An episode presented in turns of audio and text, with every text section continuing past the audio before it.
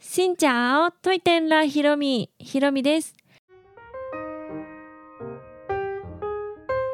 この番組は YouTuber ブロガーでありベトナム旅行研究家のひろみが日々の出来事やベトナム旅行にまつわるお話をしています。毎週月水金各種ポッドキャストとスタンド FM で配信をしています。今回もいただいた質問についてお答えしようと思います。まずは質問をお読みします。ひろみーさんこんにちは。名前は？ともともと言います。僕は鉄道が大好きです。いわゆる鉄です。鉄鉄です。ん？鉄鉄オタク鉄オタのことの略称なんですかね？鉄って。いわゆる鉄です。以前は日本の鉄道が好きだったのですが海外勤務となったことがきっかけで外国の鉄道に興味を持ちました。そこで先日ヒロミーさんの動画に出会いました。ベトナムの鉄道って想像通りの過酷な鉄道だなと思いました。東南アジアの鉄道はどれも古めかしいイメージなのですがベトナムの車両もかなり年季入っていましたね。そこで質問ですがヒロミンさんはベトナムの鉄道のこと率直にどう思いましたか？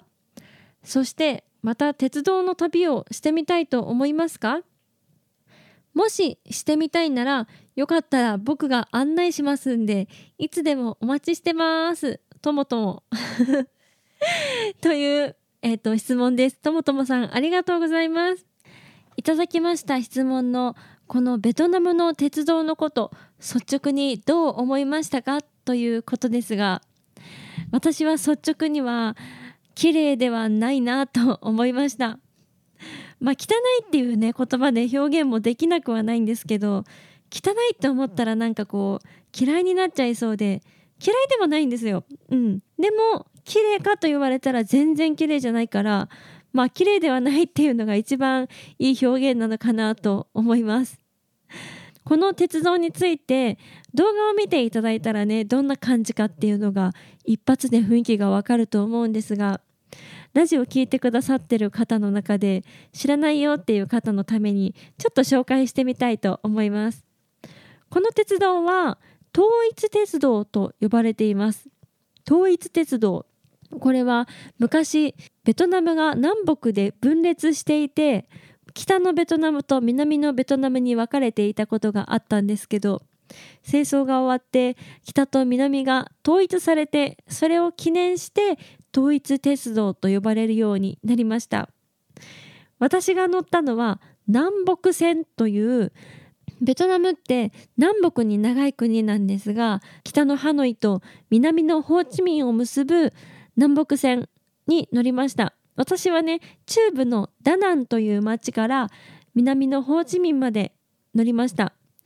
距離的にも結構ありまして東京から福岡ぐらいだったかな？それぐらいのと同じ距離なので時間ももちろんたくさんかかりまして当初19時間ぐらいの予定だったんですが実際にかかったのは21時間ぐらいです。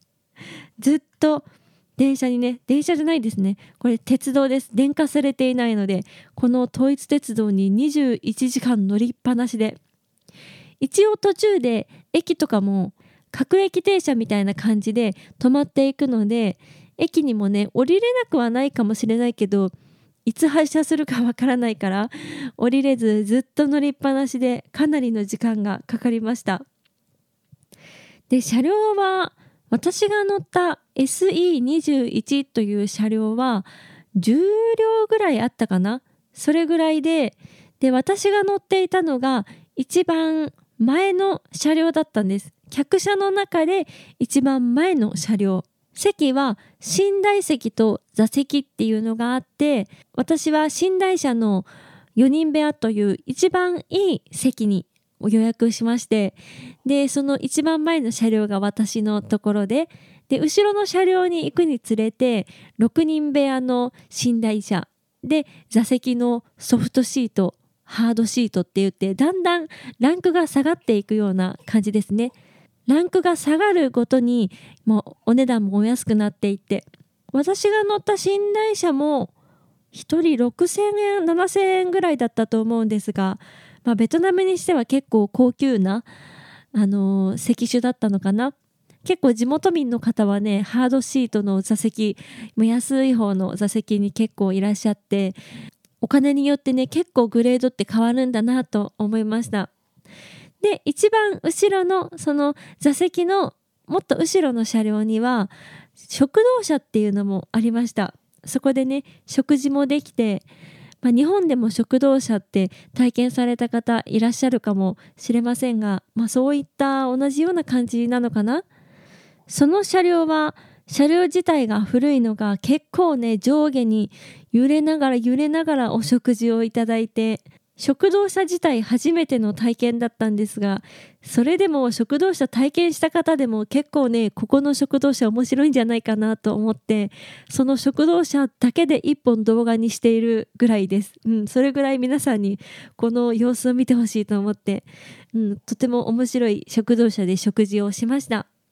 この食堂車以外でもワゴンで食事を提供してくれるっていうのがあるのでお部屋でもね食事をとることができます。でもせっかく食堂車あるならね行ってみたいと思って行ってみてそしたらいろんなお席も見えてうんとても面白かったです。でこの鉄道にはもちろんお手洗いもあるんですが最初はねまだ綺麗綺麗かな？綺麗まあ今思ったら綺麗うん綺麗だったかなっていう感じなんですがだんだん時間経つにつれてねかなり汚くなって まこれは綺麗ではないというよりかは汚いって感じです。トイレットペーパーもなくなるし使いにくいなっていう 感じのお手洗いでしたね。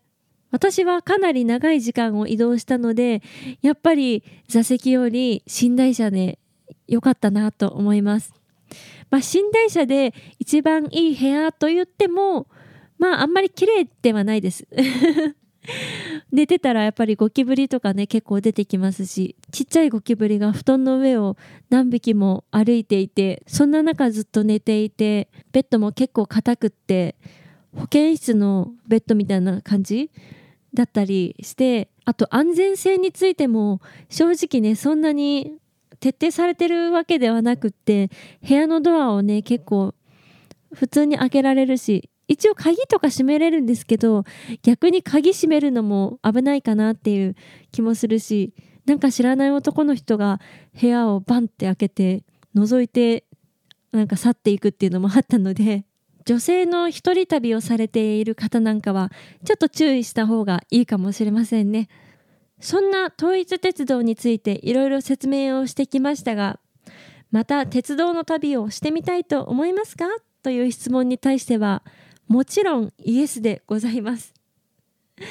私が乗った統一鉄道は、まあ、まりのねこうショッキングというか衝撃的な光景に自分の体調を崩してしまうほどなんか体もね心も驚いたんですが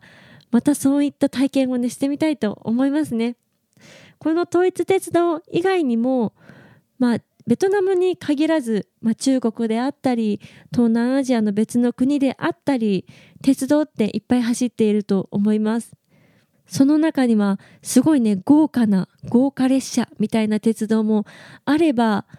まあこの統一鉄道よりももっとこうアナーキーな感じの鉄道もたくさんあると思うのでもうそういったなんかいろんな種類のね鉄道を乗ってみたいですね東南アジアに旅行した時にはこの鉄道の移動も思い出にできるようなそういった時間を過ごしたいですし東南アジアって今地下鉄とか電車の発達がすごいのでもしかしたらこの鉄道っていうのもいつかはねなくなってしまうんじゃないかなと思ったら今あるうちにこういろいろ乗ってみたいなとも思います。私がこの統一鉄道を動画にしたのも本当にねこの雰囲気をねいろんな方に多くの人に見てほしいっていうのもあってまあ実際に私もなかなか見る機会がなかった体験する機会がなかったことだしそういったものをこの動画を通じてね見てほしいなっていうのもあってうん。なんでこういうのに乗ったのっていろんな方に聞かれるんですがまあね正直この統一鉄道じゃなくって飛行機でも移動ができたんです。しかも飛行機でも同じぐらいのお値段でで飛行機だったら1時間とかそれぐらいで移動できるものなんですがベトナムを縦断する時にこう地に足ついてこう少しずつ景色を見ながらあだんだんこう南下してるんだな移動してるんだなっていうそういう実感にもなって大変な感じの移動ではありますがそれが結構好きだったりもするのでもしねこういう